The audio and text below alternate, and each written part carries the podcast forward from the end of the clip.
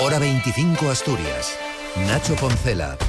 Última vuelta informativa Asturias en este desapacible último viernes de febrero en el que les hemos contado los efectos de los cuatro meses de huelga en la ITV. El gobierno del Principado descarta el plan de choque que se va a poner en marcha en las estaciones para atajar las listas de espera vayan a suponer una subida de tasas para los usuarios. Lo dice el portavoz del Ejecutivo, Guillermo Peláez. Con respecto a la ITV, no, no hay ninguna intención de, subir las tasas. La ITV es una empresa eh, que es eh, rentable y te obtiene sus ingresos a través de las inspecciones técnicas y este acuerdo no, no pone en riesgo la, la, viabilidad de la empresa en el sentido de que sea necesario incrementar los ingresos y con ello y con ello las tasas. Una huelga que puede dejar rastro político. El presidente del PP de momento lo verbaliza. Álvaro Queipo ha pedido la dimisión o el cese de la consejera de Industria Nieves Roqueñi. Yo no puedo entender cómo el gobierno del Principado de Asturias ha mantenido rehenes a todos los asturianos para terminar cediendo en todo lo que les pedían desde el comité de empresa de la ITV.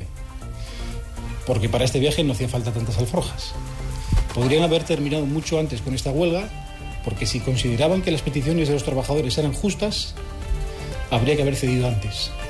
Y si no lo eran, no sé qué hemos aprobado. Además, hoy el Gobierno de Asturias va a impulsar un procedimiento único de admisión del alumnado para las escuelas 0-3 las municipales y las autonómicas. Se va a someter a información pública el próximo lunes una propuesta que pretende igualar. Lidia Espina es la consejera de Educación. Lógicamente ahí se regula todo y ambas van a tener los mismos criterios de admisión, de baremo y de calendario. Damos una vuelta por Asturias. Esta mañana quedó abierta al público la conocida como la Fava de Oviedo, el espacio surgido de la remodelación de la glorieta de la Cruz Roja y la entrada a la ciudad son 5.000 metros cuadrados, donde el alcalde pretende no solamente crear un espacio público, sino utilizarlo. Escuchamos a Alfredo Cantelli. Por ejemplo, imaginaros un gran concierto aquí.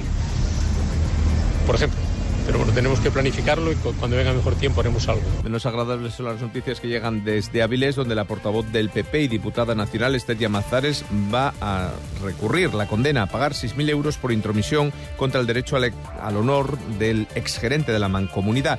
Yamazares aclara que no está condenada por mentir ni por injuriar y se reafirma en las manifestaciones realizadas. Presentaremos, por supuesto, y como no podía ser de otra forma, un recurso de apelación. En la sentencia en ningún momento se habla de injurias y en ningún momento se dice que miento. En lo que insisto es en que he denunciado lo que entiendo y a mi modo de ver tengo que denunciar, que es la contratación por amiguismo en este ayuntamiento. Y aprovechar la comida, que no acabe en la basura. Ese es el fin de la campaña Operación No Me Sobra de Cogersa, que reúne o reunió en sus instalaciones de Serín a alumnos y profesores de seis centros de formación de hostelería. La gerente del consorcio, Paz Orbiz, destacaba la importancia de este tipo de acciones en un sector que gestiona casi dos tercios de los, de los alimentos no consumidos. Estos alumnos que dentro de nada pues van a estar trabajando en un sector que, puede tener, como es la hostelería, la restauración, que, yo creo que tiene todavía un recorrido de, mejora importante y en el que la, gestión de los residuos es tan importante, ¿no? Estamos pidiéndole a la, gente en casa que, que se pare y muchas veces cuando salimos fuera o consumimos fuera, pues bueno, pues nos, nos descuidamos o pensamos que, que, ya estos profesionales lo van a hacer, ¿no?